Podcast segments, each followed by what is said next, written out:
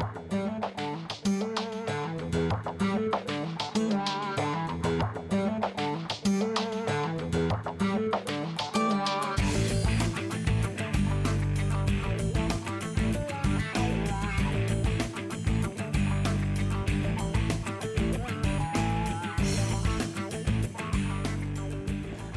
Gloria al Rey de Reyes, gloria al Señor de Señores Jesucristo. ¿Qué tal, queridos amigos? Qué alegría estar con ustedes en este su programa. Conozca primero su fe católica, soy el Padre Pedro Núñez. Es un gusto, una alegría, un júbilo de verdad estar con ustedes y compartir la fe en ese en quien todo lo podemos y para quien todo es posible, que es Jesús el Señor. Hoy, como de costumbre, tenemos un programa lleno de preguntas, de comentarios, en fin, ¿verdad? Y ustedes son los que hacen posible este programa. Así que doy gracias a Dios por todos ustedes, por su audiencia y también por los que nos escriben y nos llaman por teléfono para comunicarnos sus dudas, sus comentarios, etc. Muchísimas gracias. Dios los bendiga. Estos momentos, hermano que me escuchas, hermana que me escuchas, antes de hacer absolutamente nada más, pongámonos en oración y reconozcamos que Dios está con nosotros y que con Dios la vida es hermosa y vale la pena vivirla. En el nombre del Padre, del Hijo y del Espíritu Santo. Amén. Alabado sea su Dios. Gloria, gloria a ti, mi Señor. Gracias, Padre Santo, por este momento, por esta oportunidad que este siervo tuyo tiene de poder comunicarse con tantas personas, Señor, que quieren conocer más de ti, Señor. Dame la sabiduría que viene de tu Espíritu Santo, Padre Santo, para poder ayudar a mis hermanos que te buscan con sincero corazón y que quieren acercarse más a la fuente de vida y salvación eterna que es Jesucristo. Gracias, Padre Santo por este privilegio de poder compartir tu palabra. Palabra que sana, palabra que libera, palabra que salva, palabra que hace todas las cosas nuevas, Señor. Bendice a todos nuestros hijos. Bendice a este hijo tuyo, Señor, que te busca con sincero corazón. Este hijo tuyo que trate de acercarse más a ti, que a veces le cuesta trabajo, Señor. Dale, Señor, el poder de tu presencia. Dale la fuerza de tu divino amor, Señor, para que este hijo tuyo pueda decir, yo quiero rendirme a ti, Jesús. Yo quiero vivir para ti, Señor. Yo quiero que tú seas el propósito, la razón. Yo quiero que tú seas la meta de mi vida. Bendice esta hija tuya, Señor. Glorifícate en ella. Sánala, Señor, de sus dolencias. Y colma su corazón de tu santa paz. Y que esta hija tuya, igual que María Santísima, pueda decir, toda tuya, Señor. Toda tuya.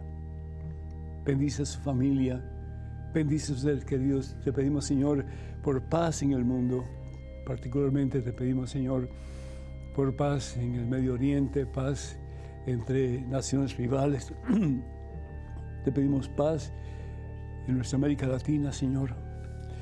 Tantos conflictos, tantas dificultades, tantos problemas. Pero muchas veces, Señor, esto es consecuencia de tu ausencia en nuestras vidas. Y pensamos a veces, Señor, que buscando las cosas que el mundo ofrece sin ti, vamos a ser felices, vamos a encontrar la verdadera paz. Y la paz solamente se encuentra en ti, Señor, porque el que te tiene a ti tiene paz. A pesar de dificultades, problemas, situaciones adversas, el que te tiene a ti, mi Dios, tiene paz. Llénanos, oh Dios, de tu presencia. Llénanos, oh Dios, Jesús, de tu paz. Tú, mi Dios, que eres el príncipe de la paz, es decir, el más importante medio de paz que podamos encontrar en nuestra vida. Tú eres nuestra fuente de paz. Tú eres nuestra meta para la paz. Y te pedimos, oh Dios, que reines en nuestros corazones, en nuestras vidas. Y que ilumines nuestro camino, Señor, mano a mano contigo, para poder experimentar esa paz que solamente en ti podemos alcanzar. Te lo pedimos, Padre, en el nombre de Jesucristo, tu Hijo, nuestro Señor, que vive y reina contigo en la unidad del Espíritu Santo y es Dios por los siglos de los siglos. Y el pueblo dice, amén, que significa la palabra amén, así sea. Yo creo, yo me uno a esa fila de los que creen que con Cristo hay victoria. Bendito sea Dios. Damos gracias a Dios, hermanos y hermanos, por Flor de Nuevo León, México, que pide oración por la conversión, sanación interior y liberación de la familia López Zamarrón. Que el Señor los bendiga a todos en abundancia y que a través de tu ejemplo, mija, esta familia o estas familias puedan decir un día, Jesucristo es mi Señor y mi Dios.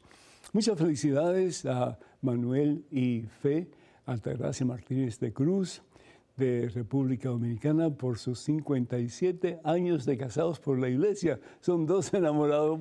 Bendito sea Dios, que me alegro. Muchas bendiciones, muchas felicidades para ustedes. Y qué ejemplo, ¿verdad? Para aquellos que vienen detrás de ustedes y para aquellos que les rodean también. Continúen amándose porque el amor, al fin y al cabo, viene de Dios. ¿Por qué? Porque Dios es amor. Irma de Rockland, New York, pide oración por ella y por su familia. Le envía muchos saludos Saludos y bendiciones al Padre. Muchísimas gracias, Irma. Que Dios te bendiga a ti. Y bueno, pues muchas bendiciones para ti y para tus seres queridos. René Batista pide oración, pues sufre de insomnio crónico y pide bendición. Que Dios te bendiga, René, y que puedas dormir como bebé desde ahora en adelante, poniendo tu vida en las manos del Señor y descansando en su presencia. Tal vez tú estás teniendo pues muchos problemas con las cosas que vienen a tu cabeza, a tu mente, y sientes como que eh, te, acosan estas cosas y no puedes descansar. Que desde hoy en adelante puedas decir, Señor, en tus manos me quedo y sé que en tus manos voy a estar perfectamente bien y voy a descansar. Amén.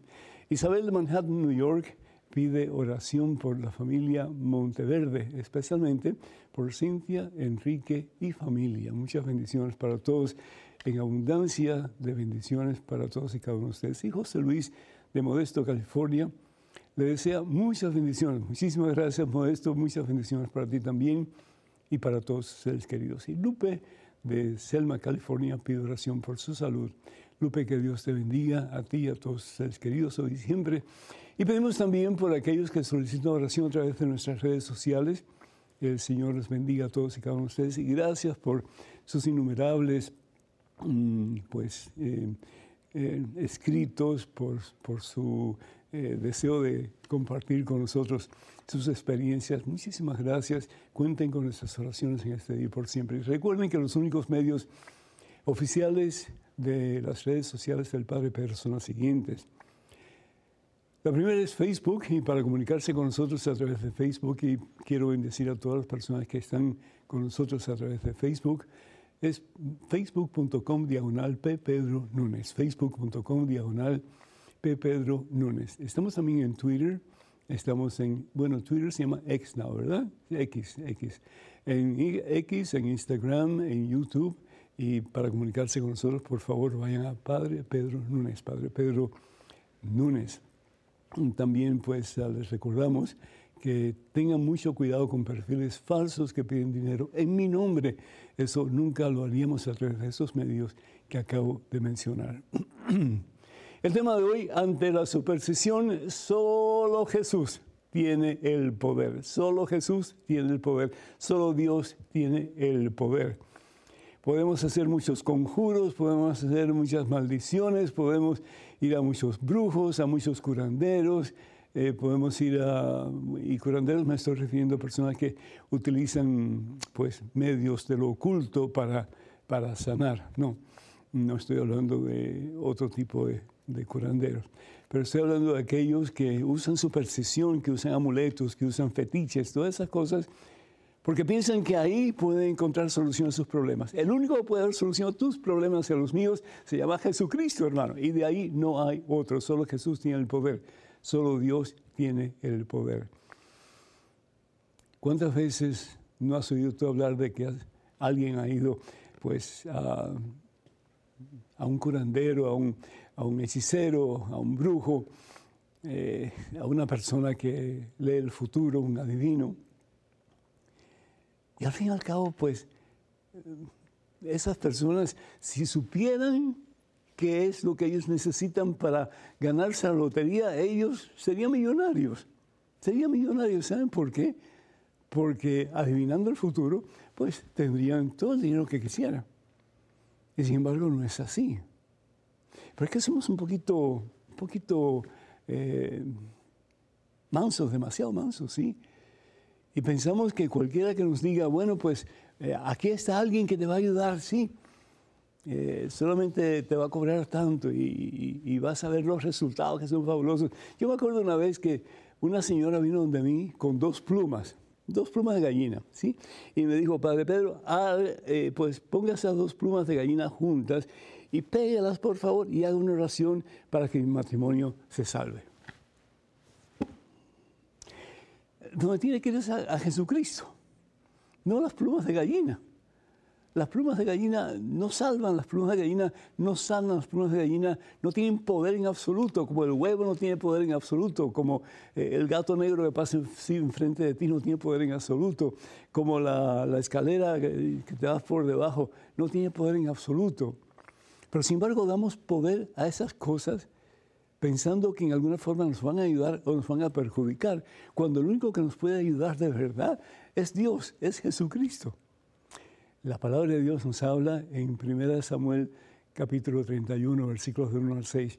Algo tan triste, algo tan triste. Y para que ustedes se den cuenta de que cada vez que nosotros hacemos algo indebido que va en contra de la voluntad de Dios, como en el caso de dejarnos llevar por la superstición, caemos siempre en un barranco. Siempre vamos a caer en un barranco. Este hombre usted lo conoce, se llama Saúl.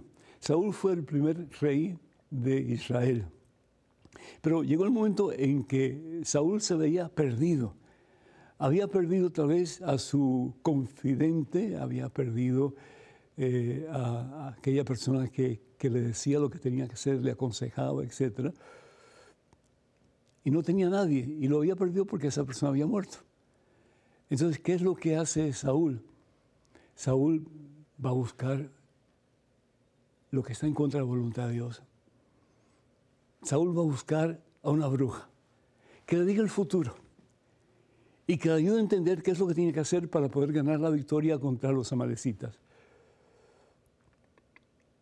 Y Saúl se pone un disfraz encima para que nadie lo vea, porque él mismo había dicho que todos los adivinos, todos que hacían cualquier tipo de superstición, tenían que salir del pueblo de Israel. Pero sin embargo, Saúl se siente en estos momentos como que Dios no lo puede ayudar. Y a veces mucha gente que busca las cosas supersticiosas, las cosas de lo oculto, es porque piensan que Dios no nos puede ayudar. Y Saúl va a buscar a esta bruja y la encuentra. Pero finalmente eh, se da cuenta del pecado que ha cometido. Pero ya el pecado está cometido. Y ya más de una persona sabe lo que Saúl ha hecho. Y ese pecado le trae a Saúl la muerte. Y no solamente a él, sino que a sus hijos, su familia y a todo Israel en alguna forma, porque quedan contaminados con el pecado de ese que es la cabeza del pueblo, que es el rey Saúl.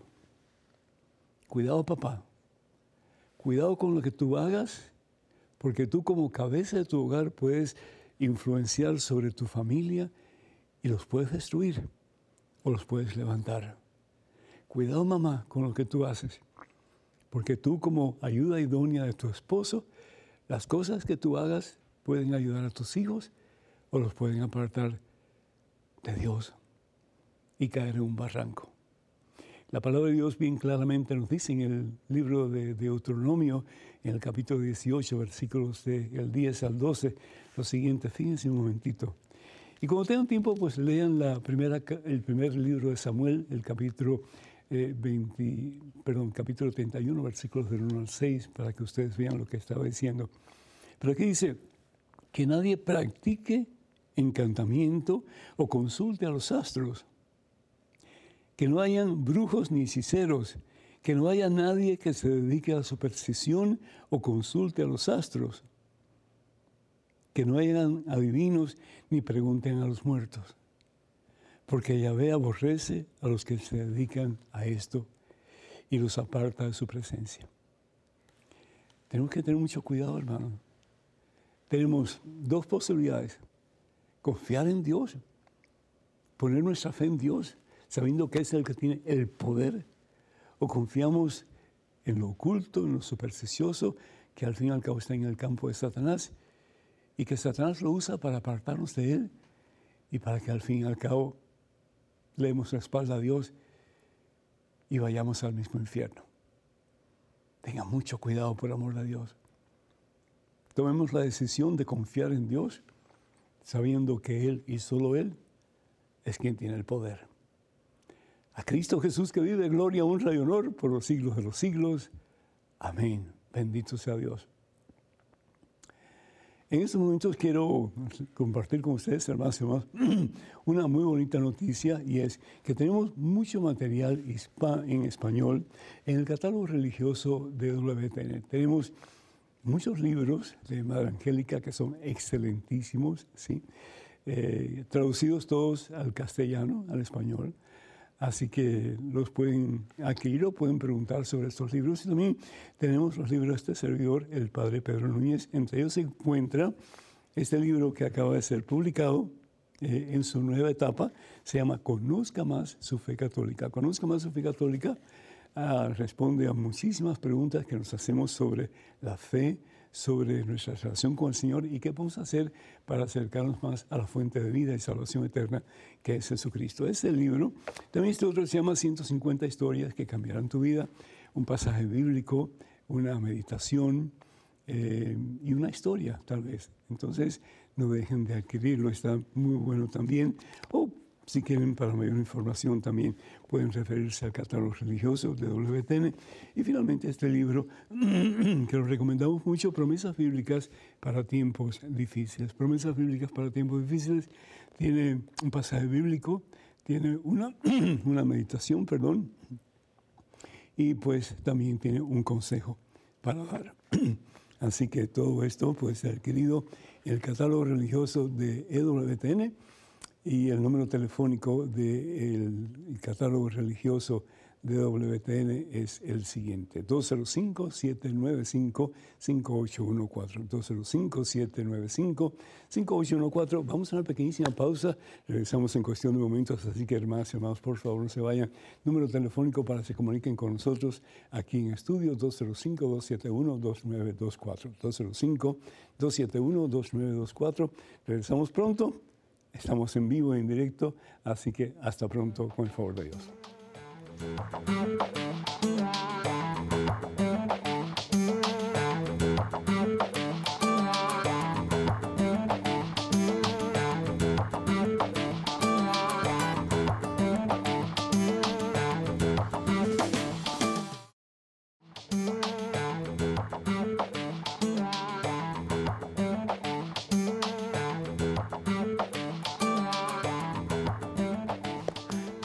Alabanza, honor, honra y poder a ese que lo merece todo, Cristo Jesús el Señor. Bienvenidos hermanos y hermanos a este segmento de su programa. Conozca Primera Fe Católica, soy el Padre Pedro Núñez. Tenemos a César Román desde Santo Domingo, República Dominicana. César, bienvenido. ¿Cómo estás, mi hijo?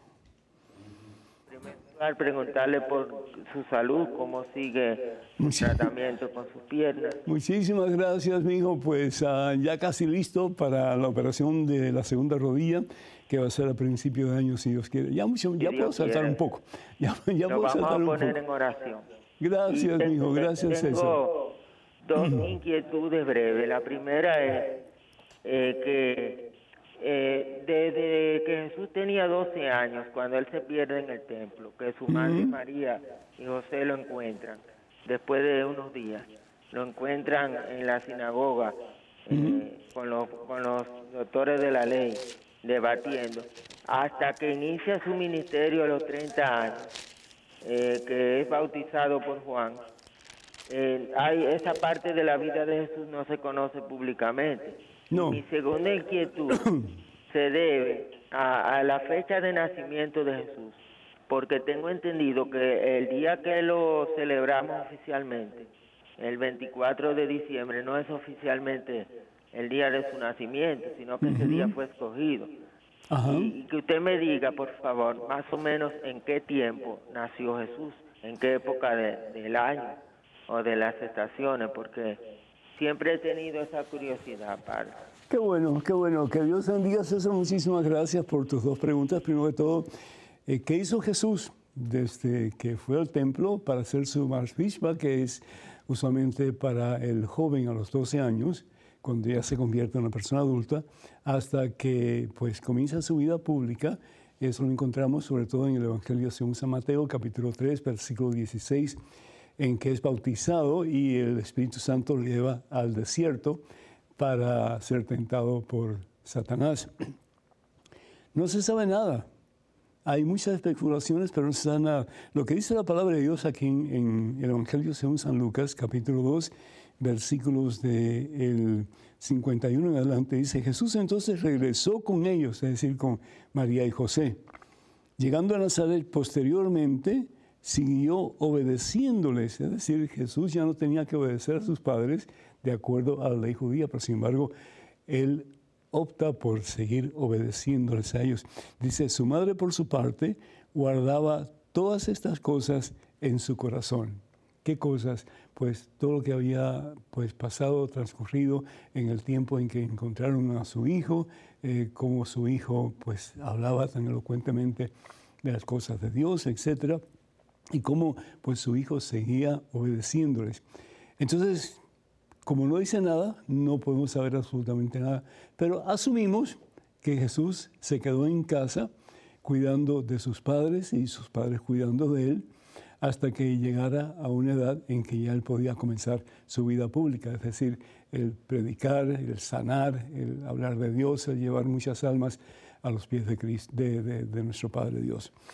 Entonces, eso es todo lo que sabemos, eso es todo lo que podemos decir, que, si fue a la India, eso es mentira, eso no, no hay ningún dato eh, histórico que confirme esa realidad de que, mm, no sé, de que hacía milagros por ahí de un lado y por el otro cuando era niño. Tampoco no hay nada. Hay, hay evangelios, lo que se llaman evangelios apócrifos, que no son parte de los libros aceptados por la iglesia y que dicen todo tipo de cosas. Por ejemplo, el evangelio según eh, Santo Tomás, el evangelio que ha sido de María Magdalena, todo, pero esos evangelios fueron escritos por gnósticos, es decir, personas que pensaban que no estaban de Dios para poder ellos entender lo que Dios quería revelar a su pueblo. Y por lo tanto cada cual especulaba según sus puntos de vista. Pero lo que sabemos, lo que en realidad pasó, es lo que está contenido en la Biblia y al fin y al cabo pues no sabemos absolutamente nada más de lo que está escrito ahí. En relación a cuándo nació Jesús, tampoco tenemos una idea clara. ¿Por qué? Porque en el tiempo de Jesús la gente pobre no celebraba su cumpleaños. Solamente la gente de mucho dinero. ¿eh? Todos los años celebraban su cumpleaños, los reyes, los faraones, etc. Y aunque Jesús es Dios, el rey de reyes, señor de señores, pero en su humanidad eh, la gente no lo consideraba como gran cosa. Era el hijo del carpintero y eso era básicamente todo. ¿Cuándo comienza realmente la iglesia a tomar una fecha para celebrar el cumpleaños de la persona más importante de la historia, la persona más importante del mundo. Pues realmente más o menos por el siglo IV hacia el siglo V, en que comienza la iglesia a decir, bueno, pues toda esta gente, reyes y faraones, etcétera, emperadores, tienen una fecha de nacimiento, ¿por qué no asignar una fecha al nacimiento de Jesús? Entonces buscaron una fecha y la fecha que más convino para dar a conocer realmente que Jesús es la luz del mundo, que Jesús es el sol que sale para disipar las tinieblas del pecado, pues fue el 24 en la noche. ¿Por qué? Porque es cuando con más fuerza el sol, después de un invierno crudo, comienza a salir y los rayos del sol comienzan a esparcerse sobre toda la naturaleza. Y al fin y al cabo, pues es un símbolo muy poderoso de que si bien es cierto que el Sol, que es simplemente un astro, importante, pero es un astro, ¿verdad? creado por Dios, puede dar luz cuanto más el, ese que es la luz del mundo, que es Jesucristo, para que nosotros caminen, caminando cerca de Él, unidos a Él, podamos experimentar una vida nueva. Así que lo importante es eso acerca del nacimiento de Jesús, que se decide mm, pues la fecha del 24, porque de nuevo es cuando los rayos del sol comienzan a ser más poderosos en la naturaleza y ese que es la luz del mundo, que es Jesucristo, pues comienza a llenar de su presencia la vida de aquellos que se quieren dejar llenar por Él. Bendito sea Dios. Gracias, mi hijo. Dios te bendiga. Tenemos un correo electrónico. Una pregunta. Adelante, por favor. Hola, Padre Pedro. Felicidades por su programa. En la iglesia de mi colonia, el Padre pasa a cualquier persona, hombre, a leer el Evangelio. ¿Esto se puede? Gracias. Ruth desde Querétaro. Ruth, muchísimas gracias. Eh, es decir, ¿tú estás segura que es el Evangelio y no las lecturas? Porque hay una gran diferencia entre el Evangelio que debe ser leída exclusivamente o por un diácono o por el celebrante, es decir, el sacerdote que celebra la Santa Misa. Las lecturas, por ejemplo, del Antiguo Testamento, de las cartas de uno de los apóstoles, etcétera, hechos de los apóstoles, pues sí se, puede, sí se puede y se debe de leer si es que es posible y la persona está entrenada para, para leer que pueda subir al, santuario y pueda leer desde el podio la palabra de Dios. Ahora, lo que se refiere al Evangelio, eso es, eso es mm, pues, solo para el diácono o para el sacerdote. Lo único que yo puedo pensar es que si el sacerdote tiene impedimento en su vista, no puede leer, no puede leer bien, no puede leer, pues entonces él tiene que tener alguien que le lea pero tiene que ser aprobado por el obispo. Entonces yo no sé si en tu caso, Ruth, el sacerdote de tu parroquia tiene la aprobación del obispo para poder buscar a alguien que pueda leer el Evangelio en vez del el sacerdote. Sería bueno que, que, consultaras, ¿verdad? Que le preguntaras al Padre eh, por qué lo hace, por qué lo hace. Porque al fin y al cabo, pues, cuando el sacerdote está proclamando el Evangelio, el sacerdote actúa en persona de Cristo, es decir, como si el mismo Jesús estuviera leyendo el Evangelio. Entonces, él tiene la investidura, él tiene el poder de su ordenación sacerdotal y es quien debe pues proclamar el Evangelio del Señor. Así que una tareita pequeña para ti, para que averigües realmente por qué. Y sin ninguna discusión, sin ningún pues, mm, mm, malentendido, que, que él sepa que tú quieres saber, simplemente quieres saber. Y ahí nos deja saber qué es lo que te dijo el sacerdote. Cuenta con esas oraciones. Dios te bendiga. Tenemos un correo electrónico, una pregunta. Adelante, por favor. Hola, padre. Le escribo para hacerle una pregunta muy especial y espero obtener una respuesta, por favor. ¿Qué debo hacer si una persona que me ha hecho daño pertenece a la misma comunidad donde vivo y además somos de la misma religión? Esa persona me hizo tanto daño que incluso tengo pesadillas y sufro de insomnio y arritmias. Por favor, ayúdeme, necesito un consejo. Saludos desde Venezuela. Anónimo. Anónimo, te voy a decir algo que creo que no te va a gustar. Sí, porque es muy difícil. La palabra de Dios dice en el Padre nuestro, perdona nuestras deudas, Evangelio de San Mateo capítulo 6, versículo 12, como también nosotros perdonamos a nuestros deudores. Qué difícil es, ¿no es cierto? Pedirle perdón a Dios por nuestros pecados, no importa cuán severos, graves, difíciles, sean, pues es mucho más fácil que perdonar al que nos ha hecho daño, aunque tal vez el, el pecado que ha cometido contra nosotros no es tan serio, no es tan severo, no es tan, no es tan doloroso. Pero eso estamos llamados, anónimo. Y el Señor Jesús dice bien claro en el Evangelio de San Lucas capítulo 6, versículo 40, que el discípulo no puede ser diferente al maestro. Más aún dice que si el discípulo se deja formar, si se deja formar por la fuerza y el poder del Espíritu Santo en él, llega a ser como el Maestro, llega a ser como Jesús. Y ese es el propósito, la razón de tu vida y de la mía, de poder llegar a ser como Jesús. Nosotros fuimos creados a imagen y semejanza de Dios, nos dice la palabra de Dios en el libro de Génesis. Cuando nosotros tenemos un obstáculo que nos impide perdonar al hermano por mucho daño que nos haya hecho, ahí no se ve la presencia de Dios, ahí no se ve un reflejo de Dios en nuestras actitudes, ¿verdad que no? Pero cuando nosotros somos capaces de decirle, hermano, yo te perdono, tal vez no, no comulgo con lo que me has hecho, me dolió demasiado, pero te perdono. ¿Y qué significa perdonar? Significa donar amor. Perdonar, donar amor. Es lo que Dios quiere de ti y de mí.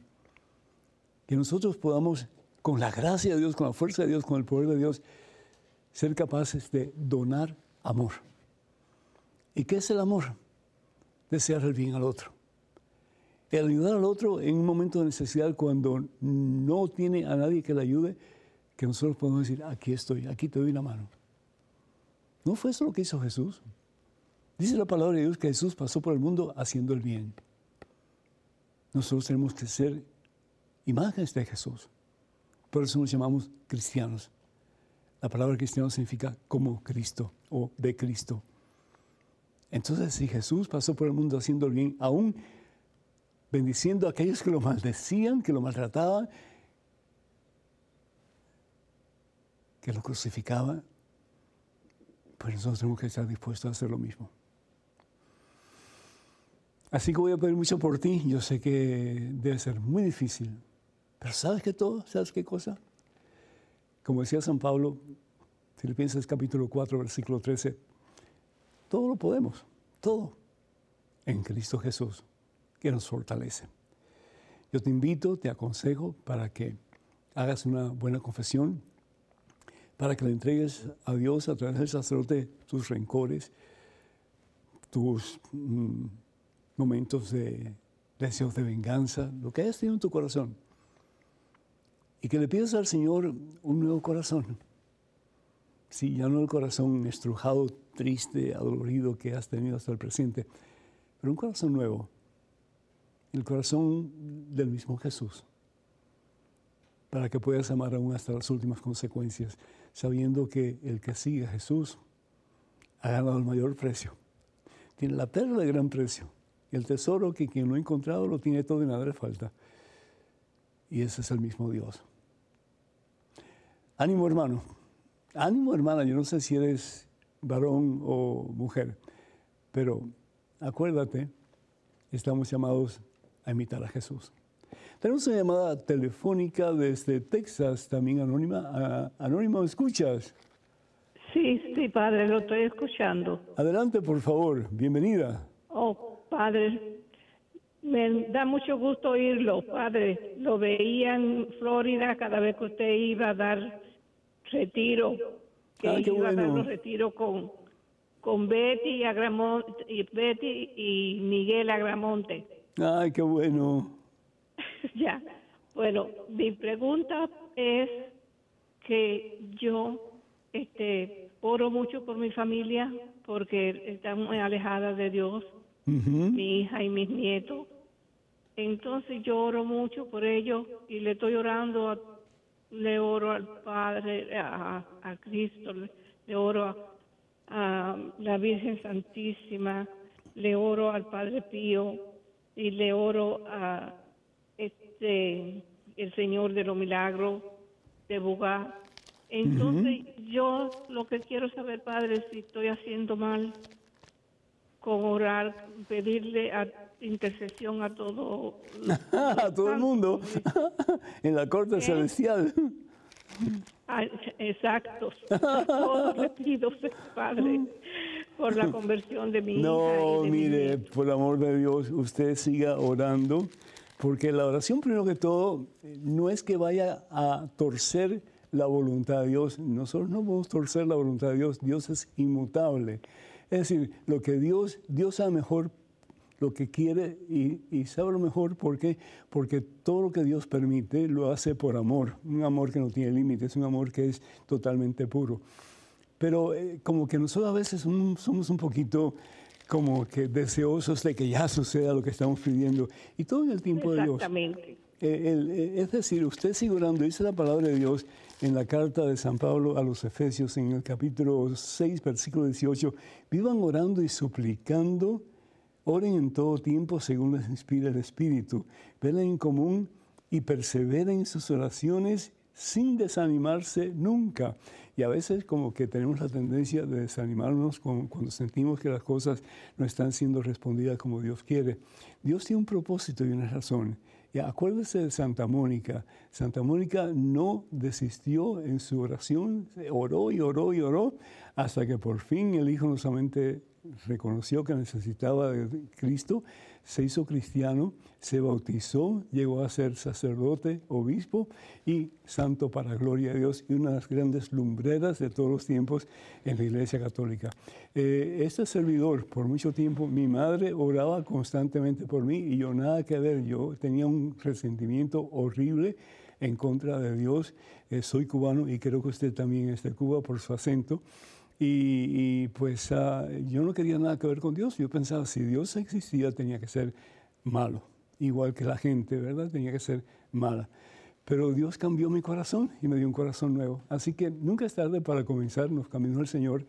Y yo creo que usted, su oración está llegando al cielo y usted, pues en un momento determinado, no muy lejano, va a ver el fruto, el fruto, la maravilla de tantas oraciones que usted ha levantado al cielo con toda su fe y con todo su amor. Que Dios me la bendiga y cuente con las mías, cuente con mis oraciones también por usted y por sus hijos y por su familia. Dios la acompañe. Tenemos un correo electrónico, una pregunta, adelante, por favor. Buenas, Padre Pedro.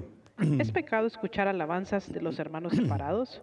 Pertenezco a un movimiento católico y en ocasiones ponen esas alabanzas para alabar a Dios. De hecho, algunas dicen directamente Jehová.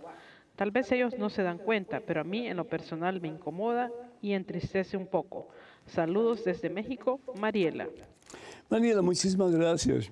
Em, hay, ya no tanto, pero hubieron debates teológicos, bíblicos, acerca del nombre que eh, Dios le dio a Moisés. Y eso lo vemos en el libro del Éxodo, capítulo 3, en el versículo 14 eh, y 15, en que eh, Dios se le aparece a Moisés en una zarza ardiendo y Dios le dice a Moisés, yo soy, ese es el nombre que le da, yo soy, que sería pronunciado por, por nosotros como Yahweh o Yahvé, ¿verdad?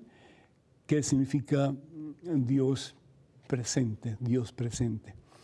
Y dice, así dirás al pueblo de Israel, yo soy, me ha enviado a ustedes, y también le dirá, Yahvé, el Dios de tus padres, el Dios de Abraham, el Dios de Isaac, el Dios de Jacob, me ha enviado. Palabra de Dios, te alabamos Señor. Entonces, yo lo que haría, porque si la, alabanza que se está eh, cantando, perdón, no tiene nada en contra de la teología católica, no hay ningún problema. No hay ningún problema. Ahora, si ya pues la teología se, separa eh, en, el canto de la, teología católica, entonces pues sí, hay que decir esto no se puede cantar o hay que cambiar, en fin, ¿verdad? Pero así no. Y la palabra Jehová, pues pedirle que pongan otro nombre que pongan el nombre de Yahvé o el nombre de Elohim, el nombre de Adonai, que al fin y al cabo, siempre al cabo, es el mismo nombre de Dios en diferentes términos. Así que no, no se enoje, yo le, le, agradezco su, su, deseo de hacer las cosas bien hechas. Eh, hable con los encargados del grupo y díganle que usted quiere que haya transparencia, que haya claridad en su forma de las enseñanzas y que sean de acuerdo a, las enseñanzas de la iglesia. Que Dios nos la bendiga y cuente con nuestras oraciones. Número telefónico para que se comuniquen con nosotros, 205-271-2924. Repito, 205-271-2924. Vamos a una pequeña pausa, regresamos en cuestión de momentos, así que hermana, hermano, por favor, no se vayan, quédense con nosotros.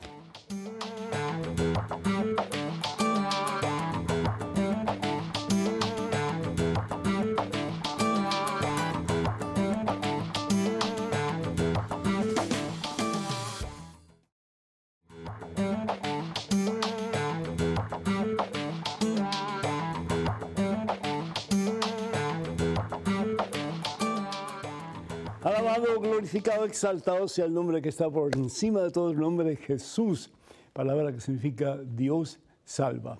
Tenemos a Rodolfo García de Bakerfield, um, California, que está en vía telefónica. Rodolfo, ¿me escuchas? Sí, aquí estoy, padre. Buenas, buenos días. Dios te, bendi- Buenas Dios tardes, te ¿cómo bendice, Rodolfo. Bienvenido. Adelante con tu pregunta o tu comentario, por favor.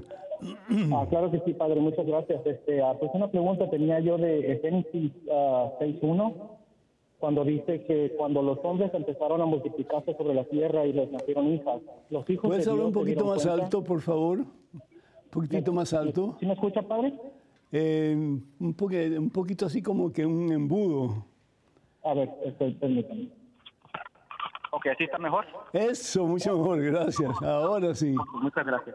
Sí, como lo explicaba en Génesis 6.1 dice pues que ah, ah, hubo hubo ah, los hijos de Dios que se unieron a las, a las hijas de los hombres y tuvieron Ajá. hijos y eran eh, pues gigantes. Eh, eh, ¿Quiénes eran estos hijos de Dios? Mucha gente dice que son ángeles, pero hay un versículo de la Biblia donde dice que cuando Dios ha dicho que eh, tú eres mi hijo a un ángel, entonces ¿qué- ¿quién serían esas personas? Sí, y además de eso, los ángeles, el Señor Jesús bien claramente dice que los ángeles no tienen relaciones sexuales. ¿Por qué? Porque los ángeles son espíritus puros, no tienen, no tienen físico. ¿sí? Entonces, ahí esa teoría está eh, ya eh, anulada. Es, es muy difícil, ha habido muchos debates teológicos. Lo que tú estás preguntando, lo que tú estás preguntando es algo que grandes biblistas a lo largo de los años se han preguntado. ¿Qué realmente es lo que está diciendo la palabra de Dios? Es uno de los pocos pasajes de la Biblia en que no hay un, pues un consenso en, lo que realmente quiere decir. Mi entendimiento, mi entendimiento es el siguiente. Si vamos aquí, vamos a leerlo un momentito para estar conscientes. Primero que todo, había una decadencia moral horrorosa en el pueblo de Israel. ¿sí? Una, una, una, una decadencia, yo creo que tan, tan, tan fea, tan horrible como la presente o peor todavía. En el caso cuando Abraham tiene eh, la visión de los ángeles, por ejemplo, y después, perdón, cuando los ángeles visitan a Sodoma, los hombres de Sodoma querían tener relaciones con los ángeles. Es decir, eh, el, homosexualismo era no solamente um, aprobado, pero se había convertido en una, una perversión, perver- perversión de, de- de los hombres de aquel lugar y de las mujeres también. Entonces, ¿qué es lo que sucede aquí? Dice la palabra de Dios. Cuando los hombres empezaron a multiplicarse sobre la tierra, los hijos de Dios se dieron cuenta de que las hijas de los hombres eran hermosas y tomaron por esposas aquellas que le gustaban. No, no había ningún tipo de amor, no había nada de, ¿verdad? de sentimientos eh, de ambas partes, de atracción, sino que era todo, era todo eh, la carne, era todo la carne. Entonces, ¿qué es lo que pasa? Que los hijos de Dios, ¿y quiénes son los hijos de Dios? La palabra Dios en hebreo es Elohim, pero también Elohim significa rey o reyes. Entonces, para mi criterio, el, el, el que son hijos de Dios, es decir, son reyes, pero reyes paganos. ¿Y qué es lo que pasa? Las hijas de los hombres, que son las hijas de los descendientes de Caín, de perdón, de Adán y Eva, pues que están más o menos en, el marco de la fe de- del pueblo de Israel, pues se dejan llevar por la pasión, se dejan llevar por la carne, se dejan llevar por los hijos de Dios, en el caso este, los hijos de reyes paganos o de personas importantes paganas, y tienen relación con ellos. Y entonces es donde Dios denuncia el mal que está aconteciendo en la sociedad. Para mí esa es la respuesta más adecuada, porque pensar de que ángeles tuvieron relaciones con, con las hijas de los hombres, que al fin y al cabo son las descendencia, son los descendientes de Adán y Eva, pues no tiene sentido, de nuevo, porque los ángeles no tienen, no tienen capacidad sexual. Los ángeles son espíritus puros y no tienen cuerpo. Así que espero que esto de alguna forma no te haya confundido, sino que te haya ayudado un poquito. Pero al fin y al cabo lo que Dios está haciendo es dejando de saber al pueblo que de que se siguen así va a haber consecuencias funestas, va a haber consecuencias negativas, porque Dios crea al hombre y a la mujer para que se unan y los dos lleguen a ser un solo ser. Pero en el amor, no en la pasión desaforada, desordenada, eh, que al fin y al cabo es lo que la carne lleva consigo, la carne sin Dios. Que Dios te bendiga, hijo, y bueno, pues eh, interesantísima tu pregunta. Eh, no creo que haya mucha gente que se haya preguntado eso en algún momento de su vida. Felicidades. Tenemos un correo electrónico. La pregunta adelante, por favor. Querido Padre Pedro, sé que anda con problemas de salud y está por solucionarlos. Le deseo que lo supere rápido y bien con la bendición de nuestro Señor. Mi pregunta se relaciona con el rosario, con el tercer misterio luminoso, el anuncio del reino de Dios. El tiempo se ha cumplido y el reino de Dios está cerca. Convertíos y creed en el Evangelio. Marcos 1.15. En tanto que con los otros misterios puedo orar sobre diferentes aspectos de la escena de Cristo sobre la que se nos manda reflexionar. Aquí no sé en qué pensar, ni me viene nunca la, menor referencia. Y simplemente recito mecánicamente los 10 Ave Marías reglamentarios. En la iglesia ni siquiera oigo lo que dicen al respecto. ¿Podría usted indicarme qué tipo de imágenes, hechos o conceptos se relacionan con este misterio? Es doblemente misterioso para mí. Gracias por ayudarme a orar. Malvina desde Buenos Aires, Argentina.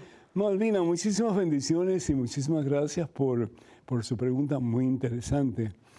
La palabra nos dice en el Evangelio según San Marcos, capítulo 1, versículo 15, dice, y, esto es lo que está diciendo Juan Bautista, ¿verdad? El tiempo se ha cumplido, el tiempo se ha cumplido. ¿Qué tiempo se ha cumplido y qué es lo que se ha cumplido? Pues los profetas del Antiguo Testamento hablaban de que iba a venir el Mesías, de que iba a venir aquel ungido por el mismo Dios para llevarnos a una relación íntima con Dios. El pueblo de Dios se había alejado muchísimo de Dios, Israel se había alejado muchísimo de Dios, en el transcurso de sus años habían ofendido a Dios yéndose tras otros dioses, dioses falsos, tanto así que Dios les llamó prostitutas y les llamó pues idólatras y un montón de cosas más. ¿Por qué? Porque realmente pues habían abandonado al único y verdadero Dios. Y como resultado de eso, pues eh, habían cometido múltiples pecados y habían experimentado múltiples situaciones de dolor, de, pena y también pues ausencia de Dios definitivamente. Porque todo pecado tiene una consecuencia, ¿no es cierto? Y la consecuencia siempre es la muerte, en alguna forma. Muerte espiritual, muerte psicológica, muerte física. El caso es que se ha cumplido el tiempo, se ha cumplido. Ya estamos en el tiempo en que los profetas anunciaban la venida de ese que no solamente iba a ser el Mesías, el ungido de Dios, el que venía a hablar en el nombre de Dios, pero también, ellos no lo conocían todavía, pero el que era Dios, el que es Dios, Jesucristo, y el que viene solamente para informarnos sobre Dios, pero para ser puente entre nosotros y Dios, para que conociendo a Dios en Jesucristo, lleguemos a conocer la totalidad del amor de Dios que se nos da libremente por lo mucho que Él nos ama. Entonces ya para comenzar ahí tienes un montón de imágenes que puedes utilizar. Por ejemplo, Evangelio según San Juan, capítulo 3, versículo 16. Tanto amó Dios al mundo que dio su único Hijo. ¿Y cuándo lo da? Pues en el momento en que el tiempo de Dios se cumple. ¿Y cuál es el momento de Dios cuando se cumple? Cuando el reino de Dios está entre nosotros. ¿Y quién es el reino de Dios? Al fin y al cabo podemos hablar de muchas cosas de lo que es el reino de Dios. Pero el reino de Dios es Jesucristo en su humanidad, no en su divinidad, pero en su humanidad. ¿sí? Es el que está dispuesto en todo momento a hacer no su voluntad, sino que la voluntad del Padre que lo ha enviado. Padre, que no se haga mi voluntad, sino la tuya. y así sucesivamente. Y esa fue la vida de Jesús, hacer la voluntad de su Padre Dios en su humanidad. Tanto así que, como dice San Pablo en los, la carta a los Filipenses capítulo 2, versículos 6 al 8, se anonadó, se hizo no solamente uno como nosotros, pero se rebajó hasta hacerse nada, nada, y murió muerte de cruz. ¿Y por qué murió muerte de cruz? Porque bien lo dice el profeta Isaías, capítulo 53, 54, por sus llagas hemos sido sanados. Él asumió sobre sus espaldas la carga, el peso de tus pecados, de los míos y de toda la humanidad. ¿Para qué? Para que Él, recibiendo esa carga tan supremamente dolorosa, nos hiciera libres y pudiéramos tomar la decisión de caminar mano a mano con Él hacia nuestro destino, que es el cielo. ¡Ah! Bendito sea. ¿Cómo no, mi hija Malvina? Pensar en todo eso y cómo Dios te ama tanto que da a su único hijo para que en Él tú tengas vida y salvación eterna. Bendito sea Dios. Les recuerdo, hermanos y hermanos, que voy a estar con el favor de Dios en Chavinda, en Michoacán, México, los días 24 y 25 de ya este mes de noviembre, eh, en un evento de evangelización para las familias que va a estar para chuparse los dedos. Así que no dejen de estar con nosotros si es posible, si no, pues por favor oren para que ese evento sea poderosísimo y lleve muchas almas a los pies de Cristo Jesús. Se va a realizar en la quinta Evilu, que está en Chavinda, y para más información, pues por favor pueden comunicarse con la iglesia de Nuestra Señora de Guadalupe y pues el número telefónico de la parroquia o de la iglesia es el siguiente, 383-544-0580. De nuevo, 383-544-0580. Vamos a tener música, alabanzas, vamos a tener prédica, va a estar el Padre Ricardo de Guadalajara con nosotros. Este servidor va a estar también ahí, vamos a tener confesiones, vamos a tener hora santa, poder de Dios que se va a manifestar en todo el pueblo, ¿sí? Y vamos a experimentar sanación, liberación, restauración y vida nueva. Así que no dejen de acompañarnos o bien presente o con oraciones, por favor, les suplicamos. También quiero recordarles que el sábado 9 de diciembre estaré en Sunrise, Florida, en la iglesia Saint Bernard, con la renovación carismática católica. Para más informes, por favor, comuníquense al número telefónico 305-631-1007. Repito, el número telefónico de la iglesia Saint Bernard es el 305-631-1007. También un tiempo de acercamiento a Dios, de sanación, de esperanza de vida nuestra, sobre todo en este tiempo en que celebraremos con el favor de Dios el tiempo de Adviento, un nuevo comienzo, una nueva oportunidad, una vida nueva. Les invitamos para que nos escriban con sus preguntas, sus comentarios, sus dudas a la siguiente dirección, padrepedro arroba ewtn.com. Repito, padrepedro arroba ewtn.com. También les invitamos para que ustedes sigan orando por nosotros. Ustedes son los que hacen posible que continuemos nosotros llevando la palabra de Dios y cuando puedan, pues por favor envíen sus donativos porque este ministerio es excesivamente caro. Que el Señor los bendiga abundancia y los colme su santa paz en nombre del Padre, del Hijo del Espíritu Santo. Amén. Que pasen un día muy feliz, hermanos, y hasta la próxima. Dios mediante.